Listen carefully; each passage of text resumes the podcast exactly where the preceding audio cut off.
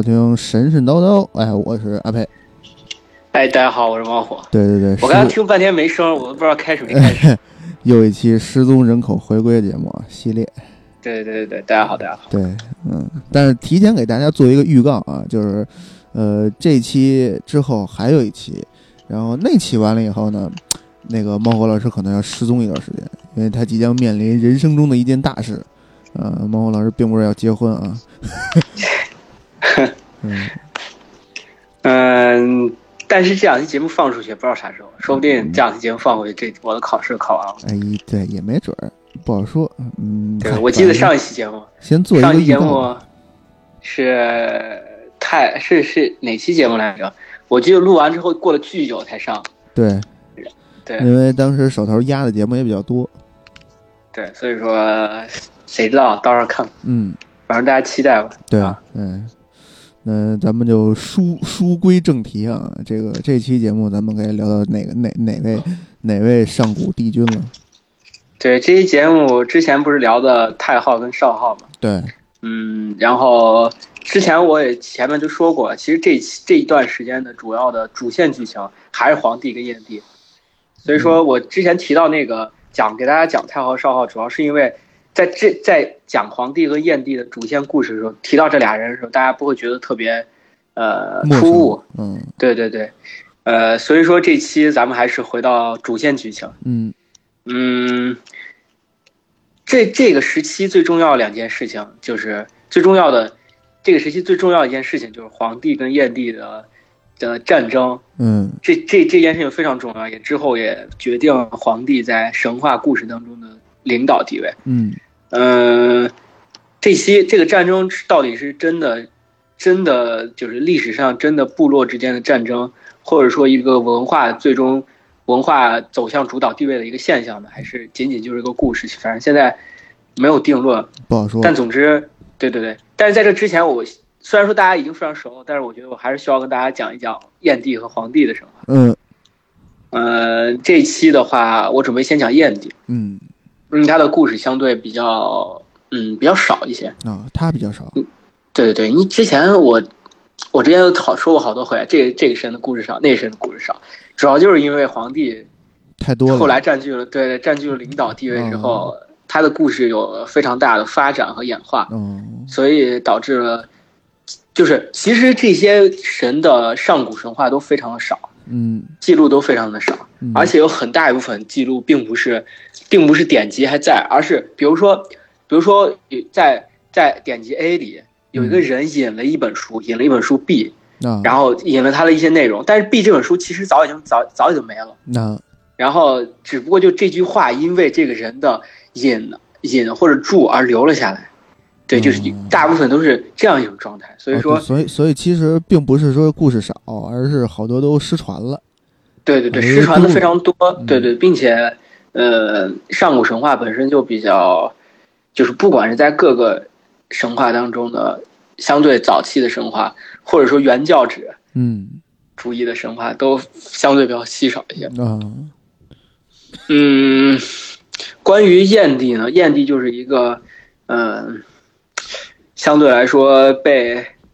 我先讲他的故事吧。讲完之后，大家就能明白燕帝是处于什么样一个状态。嗯，呃，首先我们，我我之前就上前面的节目就说过，燕帝是太阳神。嗯嗯，在那个《白虎空翼》里面就有这么一个记载，就说是燕帝教人种粮食，然后呃，据说是就是在当时人就是人都是吃肉的，吃野兽的。嗯，但是野兽的那个数量不够了。所以说，燕帝就教给了大家种粮食，第一次粮食危机。呃，对，并且它化身为太阳，然后散发光与热，嗯，然后就是帮助粮食生长，帮助农作物生长。所以说，它既是农业之神，同时也是光与热或者说太阳神吧。啊，嗯，但是这个神话《白虎通义》就已经很晚了。这个神话到底，呃，是不是靠不靠谱？靠不靠谱？其实我对此持有怀疑态度，因为中国种种植农作物的历史非常的悠久。河姆渡那会儿都是，我记得河姆渡应该是旧时期吧？可能如果我记错了，大家抱歉，我记不太清了。嗯，河姆渡的时期都已经有了就是早期的稻稻作物的种植。啊，所以说那个这个到底人那个时候人到底是不是天天吃动物，肯定不太可能，我觉得不太可能。嗯呃，所以说燕帝作为农业之神，或者作为我觉得他下一个神话记载会比较靠谱一些，因为他他同时也是医药之神。这个我们小时候已经很就是我们小时候已经提到听到过很多次，就神农尝百草。那对，嗯，燕帝之我是药神。对，关于神农尝百草这个记录，在《华南子·修物篇》里面记，就是说，呃，神农尝百草之滋味，一日七十而遇毒，就是说他尝百草的时候，一天遇到了七十次中中毒了七十次。啊然后，嗯，《搜神记》里面也说过，说神农有一个东西叫赭鞭，他用赭鞭抽这个就是百草的时候，可以化解它中间里面的毒性。嗯嗯，就是所以说，我不知道这个燕帝的神职或者说他的记载是不是根据医就是医药这个后来才发展成了种就是作物的种植。嗯但是做关于作物种植的神话其实有有好多嘛，挺有意思的。周书里面就就有记录，说是，呃，燕帝是怎么样种粮食的？说是当时就是燕帝呼唤，就是就是天上降那个各种粮食的种子，嗯然后他把这些种子收集起来之后，然后种百草，那就是所谓的岁耕而种植，就是就是天上下各种各样的植物种子。大风刮来的。嗯对，呃，《十一季》里面记着是说是有一个丹雀，就是红色的一个雀鸟，嗯然后衔了那个就是一个叫九穗禾，就是有九个整能长九个穗儿的那个稻稻子，然后就是当时说是那个呃燕帝就把它种在了地里，然后说吃到这个稻子的人是可以老而不死。这个我之前在概览那期就提到过，关于不死的东西，嗯显然《十一记》这这段记载是一个仙化入侵神话的一个结果。嗯这个相对来说可能会比较晚晚期的一些神话。嗯嗯嗯、呃总之就是，就这个也可以证明，似乎他这个种粮食这个记录是是不可能是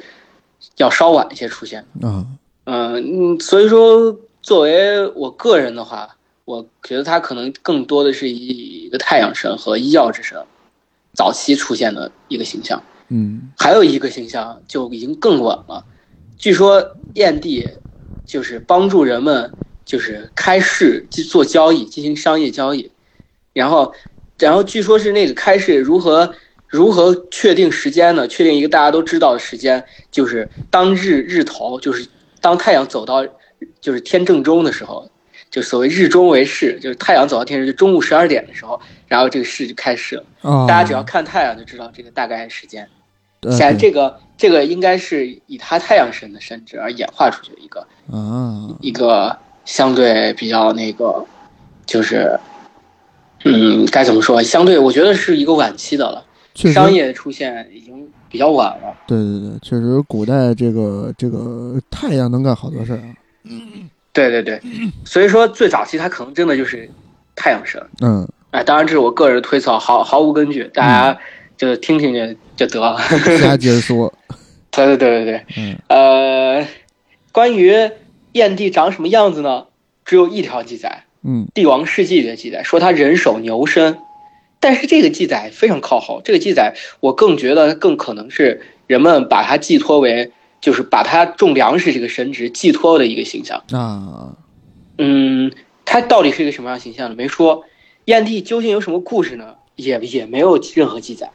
我怎么感觉咱这期节目要完了呀？啊，这期节目啊到此结束，谢谢大家收听。对对，嗯 对，但是所以说我之前就提到过，我之前提了一句，但是我就说先把他的故事讲完，嗯大家就知道我刚刚要提的是什么，就是大家发现燕帝都是以一个非人格化的一个概念所出现，啊这就是典型的一个，呃，也不能说典型吧，应该是怎么说呢？就是他又是一个作为集万千这个世这个氏族呃人士的功那个功劳于一身的倒倒不是，我不是想这么说，我的意思说是，他故事性非常弱。我我感觉啊，有一种可能，就是因为他在跟皇帝的，就是所谓的燕帝所代表的这个文化，嗯跟在跟皇帝所代表的那个文化，就是就是就是也不能说燕地所代表的话，就是应该是相信燕地文化的这一支人和嗯相信皇帝文化这一支人在在争夺的过程当中，皇帝因为皇帝占了上风，所以说很多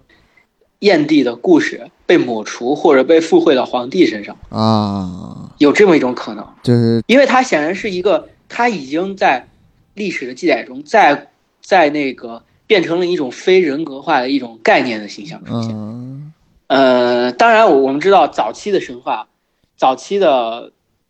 神话都是以一种非人格化。就如果大家看弗雷泽《金枝》就可以知道，最早最早的那种神话都是以一种非人格的形象出现。嗯然后而能控制神话力量都是一些巫师和祭司。当这些祭司发现自己控制不了，比如说我我我我进行了一个祈雨仪式，结果雨没下下来，我发现我其实自己控制不了，那我这时候恐慌的祭司跟巫师就会把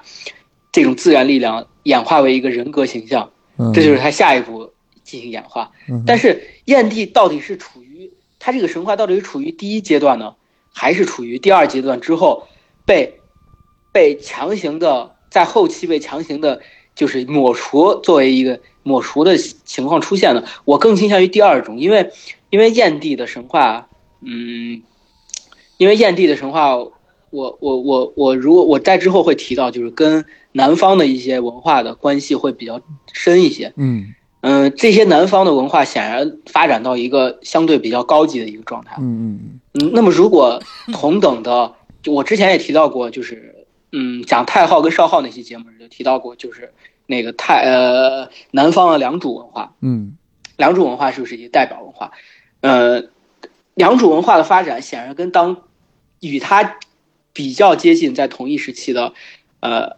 就是中原的仰韶文化来说，他们俩的文化的发展的水平是比较接近的。不存在哪个哪个更发达或者哪个更那啥。嗯那同样，为什么皇帝都是一个具有人格状态的神话形象，但是燕帝变成了个概念？对这个其实其实不用引经据典说那么多，就是既然被称为炎黄子孙，那最起码两个人应该达到一个同一水平。对对对为什么黄有那么多故事，炎帝却没有，对吧？对对对，嗯显然这是一个阴谋论的说法。呃，但是炎炎帝虽然他的故事比较少，但是他的儿子孙儿女的故事比较多。嗯据说他有个孙子叫伯陵，嗯伯陵这个人呢有三个儿子，有一个儿子叫鼓，就是敲的那个鼓；嗯有一个儿子叫延，嗯呃，那个字儿是延长的那个延。啊，还有一个儿子叫羿，义，然后古古这个人呢发明了钟这个乐器，嗯 然后颜和羿发明了剑靶。哦嗯，关于炎帝的炎帝的子孙啊，这个伯陵算是一个比较呃小小的一个分支的吧。燕燕帝其实有好多非常有名的子孙，嗯。就比如说火神祝融和水神共工都是炎帝的啊。子孙，然后土神后土这个相对来说比较，嗯、比大家可能不知道的不是特别多，嗯。但是后土在后土在早期的神话当中是，同时也是那个就是死者之国的管理者，啊。就是玄冥后土，就有有这么有这么一说。当然，后土包括它跟轮回，到在早期的时候好像跟轮回有一些关系，但是这个就是比较 这个是不是就是那拜把的那黄天在上，后土为证那后土啊？啊，对对对对对，啊差不多就是这个形象。嗯嗯、但是这都是后期民间文化了。嗯嗯，然后还有一个后土的有一个儿子比较有意思，叫叫那个燕明。那据说在海内山大就是《山海经》《海内经》里面有记载，说是燕明把后土怀了十二十二年才生下燕明。啊我操，嗯，对终于打破了哪吒的记录，嗯，呃对这时候还 没有哪吒呢，应该是吧？对，这时候还没哪吒，哪吒是道教神话的一个嗯对对对一个体系里头的。嗯嗯，那个黄燕帝还有一个孙女，嗯，呃，呃不是孙女吧？燕帝的小女儿，那嗯，就这么这么说，说燕帝的妓女，她没有名字，嗯就是这个季是季节的季，其实就是少女的意思，就是呃第三个第三个女儿吧。嗯嗯嗯然后嗯，就是就这个她的这个她的女儿呢没有名字，据说是呃她的神话跟另外一个道教神话有关系，就是赤松子升仙神话。啊嗯，我们先讲讲赤松子。赤松子，我之前有一个动画，特别有争议的那个动画叫叫《大鱼海棠》里面，啊，然后火神就是呃火神是祝融，然后那个，哎，火神应该是就是赤松子吧？对，火神我我记不太清了，抱歉，因为因为那个动画我没看过。对我也没我记得当时有一个有一个形象出现，就是赤松子，呃，赤松子这个形象对，应该是水神，对，火神是祝融，水神是赤松子，不是公公吗？嗯，对，所以说其实我我也很疑惑，他究竟为什么选赤松子这个形象？啊，实际上，赤松子确实跟水有些关系，啊在历在记载当中，他是他是掌雨之官，啊，就是掌管雨的一个、哦一个神官。但是我很奇怪，他为啥不选共工？对，对，然后据说赤松子喜欢服用一种叫水玉的丹药，那嗯，然后在服服用到后期呢，它可以就是入火自烧，就是他他可以跳到火里头，然后然后把自己烧掉之后就升升仙了，啊，就升为仙人。嗯，这个记载很有意思，就是这个入火自烧这个记载呢，很可能是古代火葬的一种表现。哦，呃，关于早年的一些火葬，火葬并不是，并不是，现代的呃这个呃，当然肯定不是现代，就是有很多，其实宋朝就比较比较流行火葬，但是其实火葬的历史非常之悠久，啊，就是中国历史上并不是只有土葬，啊火葬尤其是在一些甘肃和青海那个地区，在新石器的时候，齐家文化就有火葬传统。能呃，然后呃，在后期的时候呢，羌族也有火，葬的传统。嗯对，羌族神话里面有一个有一个叫燃比娃盗火，嗯，就是讲的是有点像普罗米修斯的故事。然后呃，在后来，所以说他们有强烈的火崇拜。然后羌族本身就是一个火崇拜非常严、非非常盛行的一个民族，嗯所以说他们在死后会进行火葬。嗯还有一种说法呢，就说是甘青地区的那个火葬传统，应该是从古代印欧民族那块儿过来的，就是所谓的雅利安人，或者我之前也提到过多次的古代印欧民族。啊因为因为甘青地区的齐家文化是跟那个呃，就是那个罗布泊的那块那个小河墓地小河文化嗯是时代是比较接近的。小河墓地就是咱们大家去搜一下，特别有名的那个小河公主出了木乃伊的那个。嗯然后，呃，小河公主、小河文化呢，就是一个典型的，也不能说典型啊，但是是一个极具古代印欧文化特征的一个文化。嗯所以说这在这中间有没有关系呢？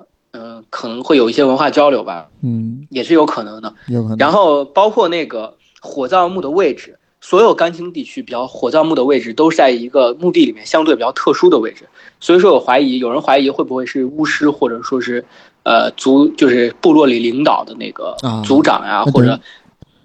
这火葬还不是所有人都能享受的，对 对是，所以说这就跟那个升仙的思想可能会联系在一起了。嗯。就是只有一些特殊的人或者具备法力的人，嗯。才能通过这个方式来进行升仙。嗯。但是这个升仙，其实这个升仙这个思想是在很后面很后面了，就是所我之前也提到过多次的所谓仙化入侵神话，嗯，就到后来应该是至少是在春秋战国时期的后期才出现的一个神话的状态。嗯。呃，我们拉回主线啊，对。偏的有点远，对，就是这个少女呢，就是皇帝的那个孙女呢，嗯，然后她就是非常羡慕赤松子的这个行径，皇皇 于是她也把自己的孙女，啊啊，炎帝的孙女，对嗯。于是他也把自己给烧了，然后跟着赤松子一块儿 成一块儿去成仙去了。嗯啊。嗯，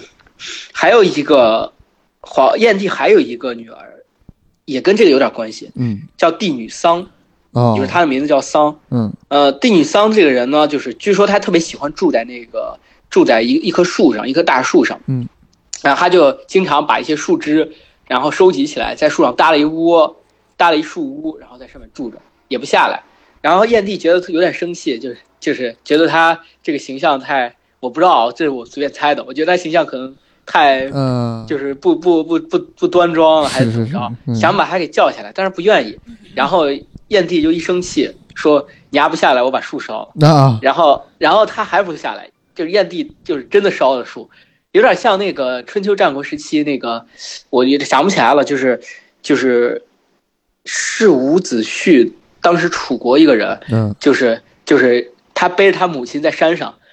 应该是晋王吧，我忘了啊。哦就是晋王说你要要不你说这个了下山，我就把山烧了。寒食节的来历嘛，没下山。对对对对，寒嗯食节来历、就是我，他真的把山给烧了。同样，燕帝是真的把树给烧了，结果直到烧死，他女儿也没下来。呃，这父女俩可够倔的。对，然后嗯所以说后来这他的女儿死了之后化为了一棵树，所以说那个就是头，所以说这棵树也被称为帝女桑。哦，对，呃，而燕帝里面神话除了燕帝的儿女们，除了祝融、火神祝融、水神共工以外，嗯最有名的应该是瑶姬，嗯就是所谓的那个高唐赋。嗯呃，这个故事的年代非常的晚，然后嗯、呃就是他的故事是这样的，就说是瑶姬这个人呢是应该是燕帝的孙女吧，然后呃，她当时是呃就是她她是小女儿还是孙女，我记不太清了啊。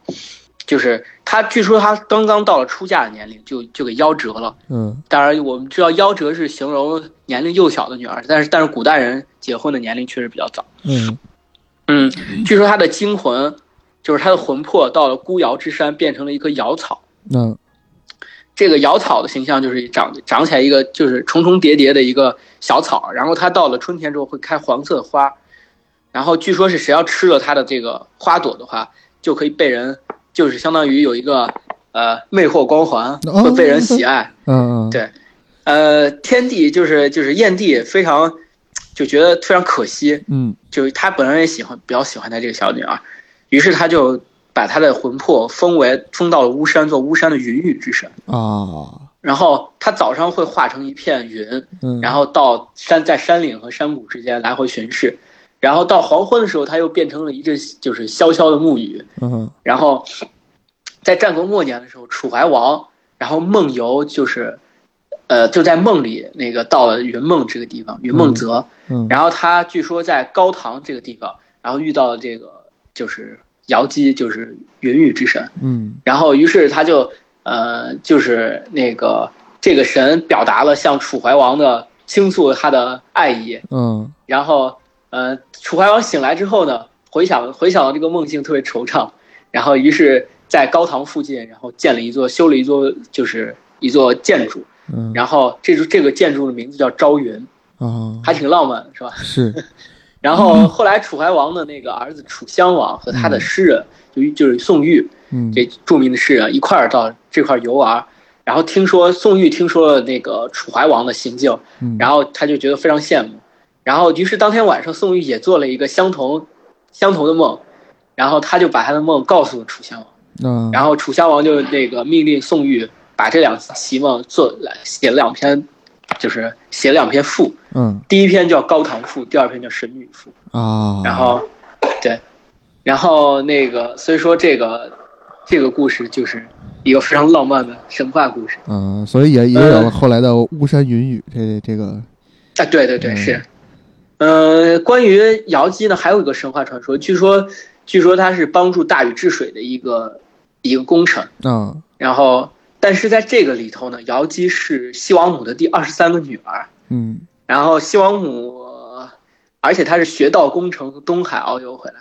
啊然后这个神话显然就是一个神仙，就是所谓的仙仙的一个神话故事。嗯，就是那就是你说那个仙化入侵神话那种东西，对，当时他当时在巫山这个地方，呃就是住着，然后大禹就被被又被称为云华夫人。嗯然后大禹在当时治水的时候，请他来帮忙，于是他教了大禹一些招神测鬼的一些法术，嗯，然后又把他的属神，就这几个属神，就狂张、呃鱼鱼、黄魔、大羿，然后乙辰、铜绿这些他的属神去帮助大禹治水。嗯然后后来那个，嗯，大禹就是治水成功之后呢，跑到山上向那个云华夫人道谢，结果他站在高崖上正在看的时候，那个就是瑶姬突然化为石头，然后忽然又化作青云，又化作雨，然后嗯、呃还还在云雨中还有游龙就是飞翔，嗯。然后嗯，于是那个就是他就他就向那个童律请教，童律对他说，那个云华夫人原来不是不是一个就是就是胎生的正经的神灵，嗯他是西阴少华山少华山的那个就是少阴呃就是少阴之气所凝聚而成的。哦，然后，呃，于是就是呃，于是那个大禹又再次到山上去。他当时其实看到这个情况有点害怕，然后于是于是他又排除了就是克服他的恐惧情绪，然后跑到山上去，正式的向呃向云华夫人道谢。嗯然后于是夫人坐在瑶台上接待了大禹，然后并且那个呃大禹就是夫人交给了大禹一卷治水的仙书，嗯然后他才那个就是继续治理黄河的泛滥，才能把那个呃黄黄彻底就是治理了，就是治水成功。嗯，这个就听着有点神神叨叨的这种感觉了啊。呃，对。然后，而且他他那个，因为不是瑶姬帮助大禹治水嘛，然后嗯又在那个巫山那块儿，所以说那个就是呃，关于关于三峡就有很多关于在三峡那个地方就有很多关于瑶姬的各种民间传说，啊，在这儿就不多说了。但是三峡现在也完蛋了也没了，呃该淹的都淹了。注注意言辞，注意，请这位同学注意言辞。嗯 然后，嗯，总之这个关于三峡的故事，我觉得还还挺浪漫的。嗯，就是尤其是楚怀王的那个故事，对，神女赋和高唐赋，大家可以大家可以翻出来那两个对对也非常华丽。嗯宋玉写东西本身就是以华丽为主的。嗯嗯，就是关于燕地的神话体系呢，其实讲到这儿，嗯、啊，不过讲到这儿可能大家也没什么感觉啊，我就给大家说一说。嗯呃，燕燕地的神话体系有一个非常显著的特征，嗯非常显著，就是自然崇拜。那你看，就是比如他的小女儿瑶姬，呃，她可以化成草，嗯化成云和雨，嗯然后她的那个就是，呃，本身她也掌握着就是医药呀，嗯，呃，种植啊，他太阳能变成啊太阳。嗯啊、对这种形象出现，嗯然后嗯，包括那个就是。在关于燕地神话体系当中，《诗经》里面有有一段记载，嗯就是是《诗经·大雅·松高》里面有一段记载，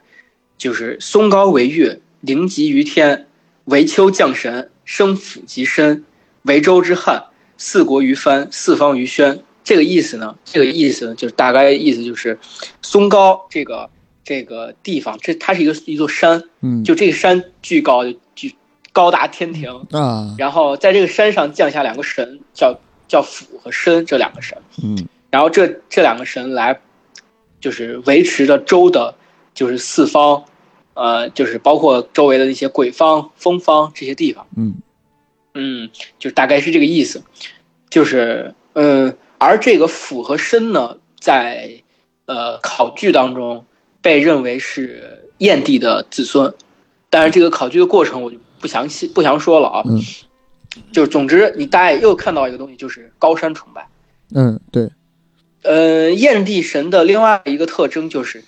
就是所谓的祖先神，也就是所谓的，呃，应该说是祖先崇拜和神的崇拜是是混同的。嗯就是很多燕帝的子孙，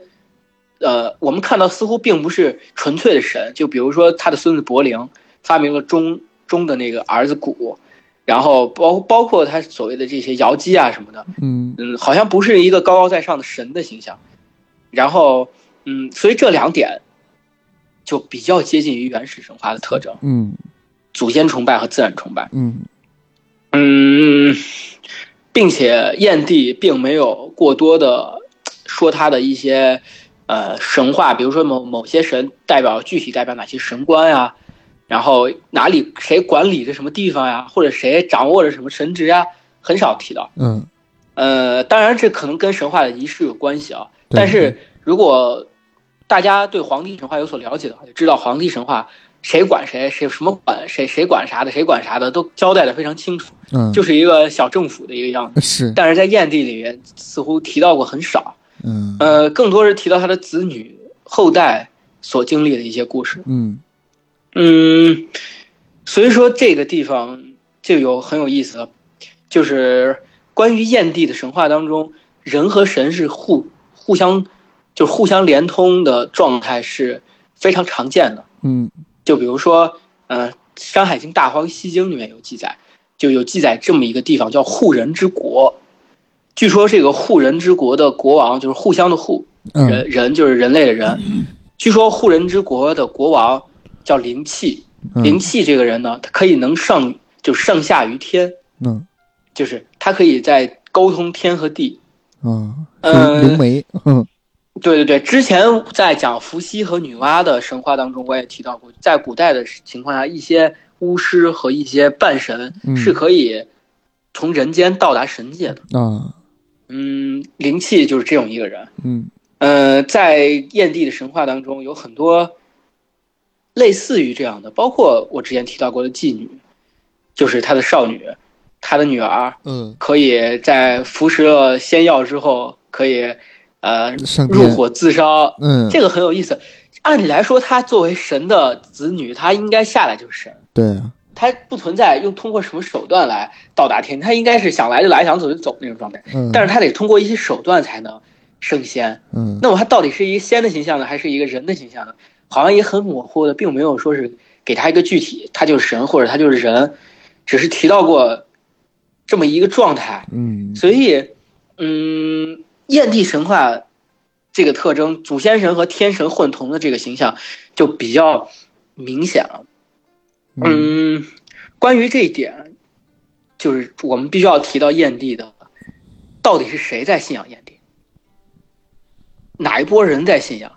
嗯。就是我之前提到过关于火葬的那个传统，嗯。羌族，嗯。羌族在早期可能会跟燕地有些关系，但是这就比较远了。嗯，羌族有自己的神话，有一支人就是苗民，苗民啊，三苗。嗯嗯、苗到底是哪个地方呢？是不是现在所谓的苗苗族？但是也应有有肯定有关系，但是具体是哪一部分，其实就是中国南方，就是呃太湖流域再往南，就是古代的楚地，所谓的楚地嗯这个地方，这个地方很可能是早期所谓的《山海经》里面所提到过的三苗所活动的地方，嗯，可能要是再稍稍微偏北或者偏南也都有可能。有可能，嗯嗯，三苗这个地方呢，他的信仰是具有相当的，就是燕地神话的传统的，嗯就是所谓的那个，呃，信仰自然崇拜。嗯 对，就是还有一支人，三苗的故事我们之后再讲，还有很多可以延伸的地方。还有一支人，我要提到一部分，就是齐齐人。齐人嗯，齐人姜姓在古代是，在现代的，呃，文献学当中的研究考证来说，是跟燕帝的子孙，就是燕帝可能有一支子孙就是姓姜的。啊，那姜子牙对是不是？呃，当然这这肯定够距远了嘛。但是如果燕帝有没有这人都说不来呢。对对对，就总之在文化文献学，之所以我就说我不知道是他们是真的，但是在文献学的，就对于古代人来说嗯是认为，就古代人的记录来说，也就是说，对于至少对于记录的那个人来说，嗯他是信相信燕帝有一只子孙是姓姜的。那么，那么这个反过来推的话，那么燕帝就是，这是假如说燕帝就就不是个真人，他就算一个神话来说，嗯那么楚就是齐地齐国的人是信仰，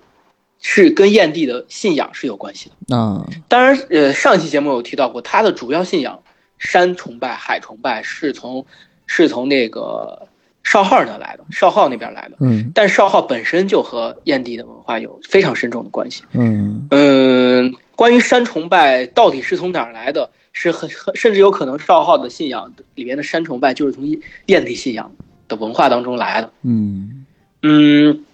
包括我们提到过有很多，就比如说，呃，我之之后要提到的一个东西，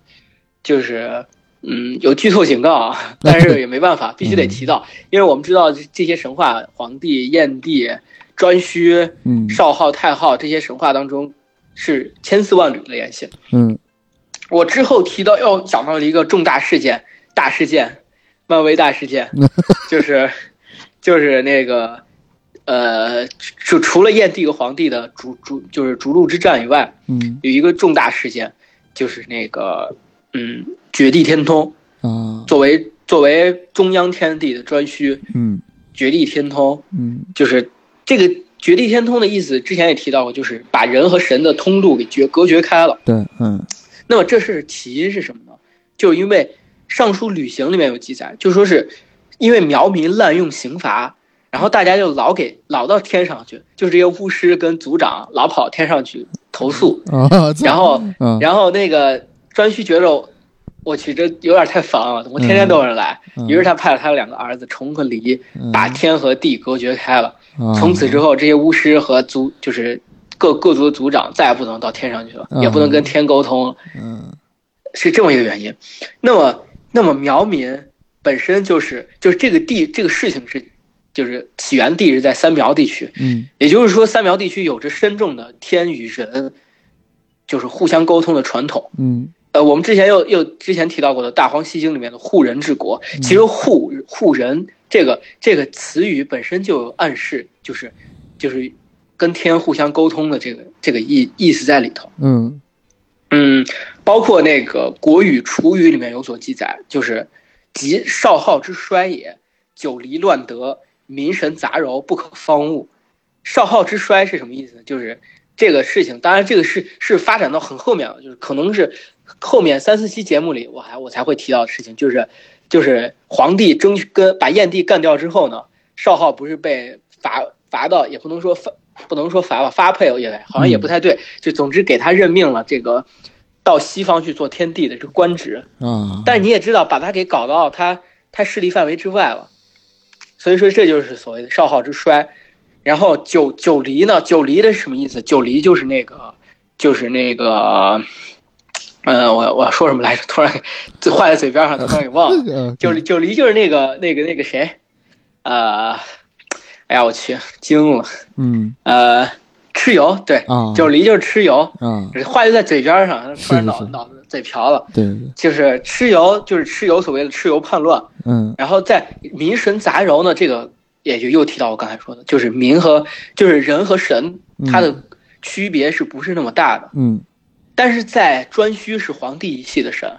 但是在颛顼看来，显然这是不可取的。对，也就是说，皇帝的神话所体现的是秩序性，啊是是嗯，该怎么说是阶级，是秩序。所以人和神是有嗯，啊你说所以他的故事里边就是有一有一种类似于小政府那种，呃，每个人有不同的对对职责那对对对对种那那种设定。对，而在燕地呢，燕地有点像，该怎么说，没那么明确，它就更接近于上古神话的一个状态。嗯，但是有有有这么一种可能啊，我提嗯到我我我我不是我不是提到，就是有这么一种可能，就是因为燕帝的神话还没有发展到这么一种状态，还没发往后发展就已经没落，嗯，就是。但是当然，燕帝的神话要比少昊跟太昊还要更接往前走一步，就是少昊跟太昊就更惨了。少昊跟太昊，甚至你看太昊在后期几乎没有任何记载，是，也只有几条。嗯燕地好歹虽然没有记载，但是它作为一个概念的神出现，嗯在在神话当中还是占据有重要的地位。嗯但是太昊呢，太昊已经连神职是啥可都没了，嗯，对，这就更惨了。对，然后，嗯、关于这个东西呢，关于燕地的神话，其实到底它是一个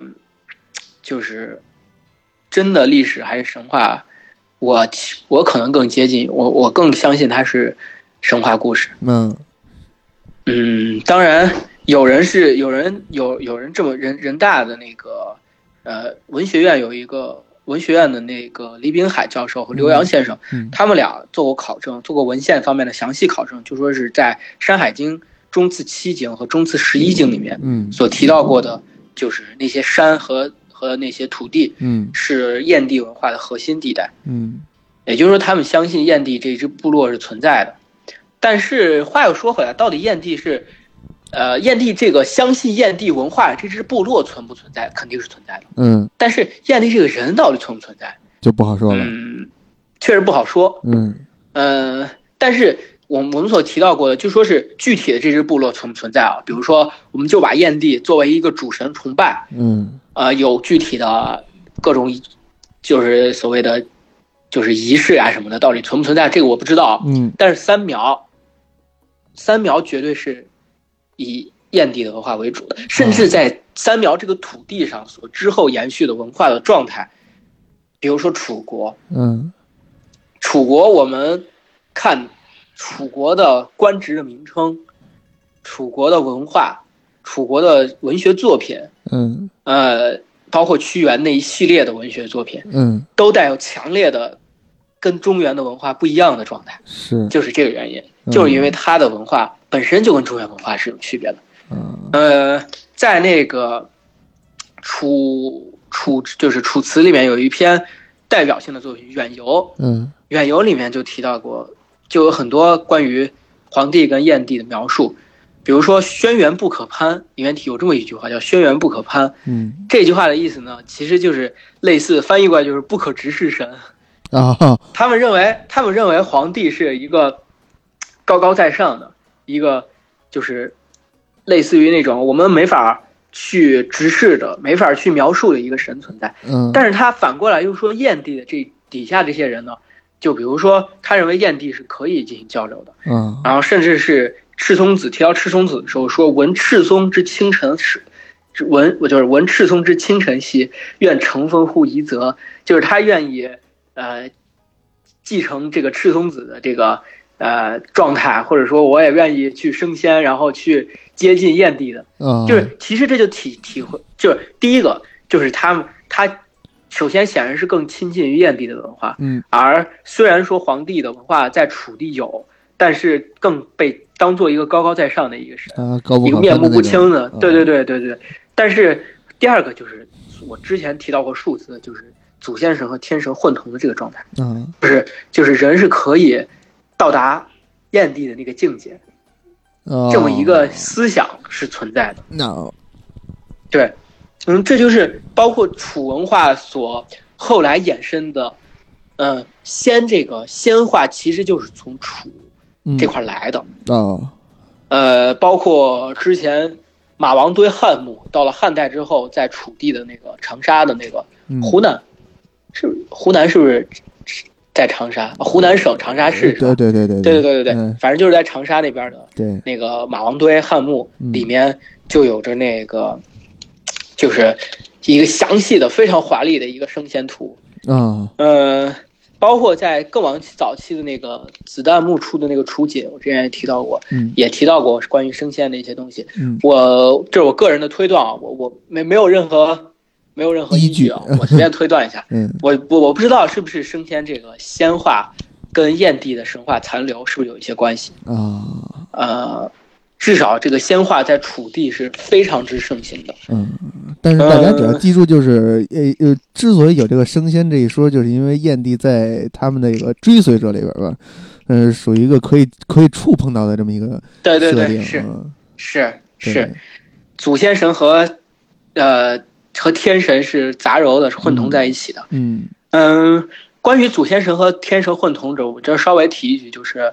之前的概览里面也提到过，就是商商场嗯。商人认为自己是自己的祖先是宾于地，嗯就是在上帝那儿做客，哦。上在上帝那儿做客，也就是说，我要说什么事情，我要给上帝，我要给天地说什么事情的时候，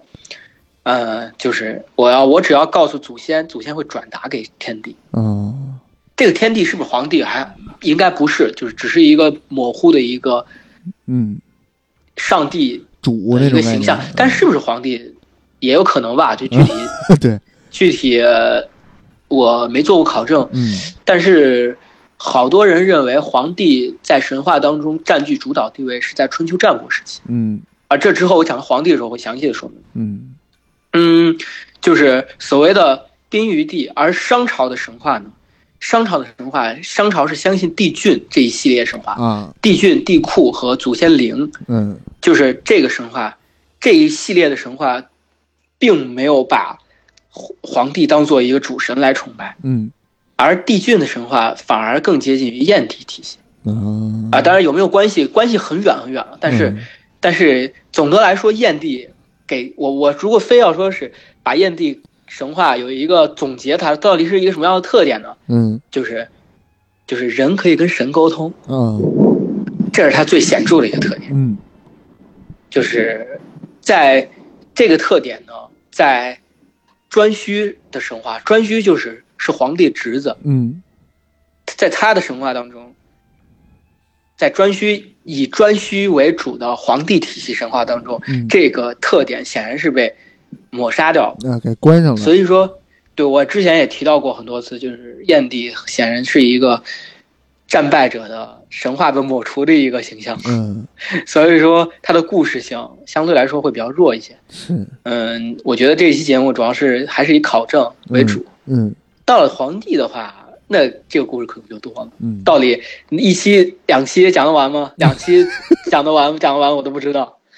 呃，捡主要的，然后嗯对对对，然后我之前我稍微提一句别的东西，就是，呃，关于皇帝的神话的考证是非常之丰富和互相矛盾的。从哪个方面？从历史学，从呃社会文化人类学，从考古，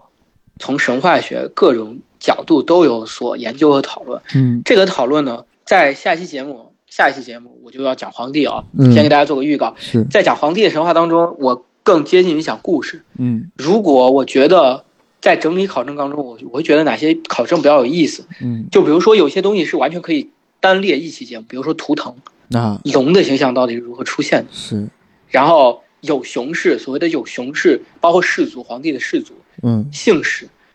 这些东西都甚至都可以单独列为一期节目来讲。到时候如果我觉得有哪个概念，大家如果想对哪个概念比较感兴趣，比如说这种概念性，比如说图腾呀，嗯比如我刚才提到的所谓的有熊氏，到底有熊氏还是有能氏，这个到底是哪个什么意思？嗯然后，呃，这些东西轩辕，轩辕又是怎么来的？轩辕是又是什么意思？嗯就这些东西，如果大家感兴趣的话，可以在评论区提提一嘴。如果有人提的多的话，我可以考虑单列做一期节目，因为这个，我去，这个不是，主要是我不太想做这期节目要考证的、要看的东西太多了，嗯我有点懒。如果大家，但是如果大家愿意的话，我还是愿意来搞一期的。对对对，萌萌老师这个话也说了，就是坑也挖了，这个 对你们也愿意跳了，你们 不是铲子现在交在你们手里，你们就愿意挖坑也不挖，如果不愿意的话，就我我我也我也省得那个啥对看书对吧？对，反正萌萌老师已经电话了，就是你们即使挖了这个坑，什么时候填不一定的。没嗯该填还是得填的，因为毕竟跟皇帝研究有关系，就这期节目的事儿。是，就是我现在我现在不主动挖坑，我现在把嗯铲子交到你们手里，对，你们愿意挖你给人家一个引子，就是这地上有五把铲子，每个铲子对应一个坑对啊。对，行，那嗯这期炎帝差不多就到这儿了。对，对，哎，这个居然打破了神神叨叨这个节目啊，是是不是是？哎，对对，我补充一句，最就是我操，就是我之前提到过好多次，就说他是嗯，但是没专门说，就燕地就是南方的天地，啊，这个也提到过南苗三苗不就在南方吗？嗯，对对对，对对对。嗯，这个就 上一期说的太昊是东方天地，呃，是西方天对地，呃，少昊是西方天地，啊对。太昊是东方天地，对对对。他他他兄弟太昊是东方天地，嗯，然后马上燕地是南方天地，马上就要讲到中央天地了。不是讲马上讲到北方天地，啊，对，北方天地，就是皇帝把他们都战胜之后才搞才成中央天地。嗯，好，那谢谢大家，嘿，谢谢大家。哎，再见。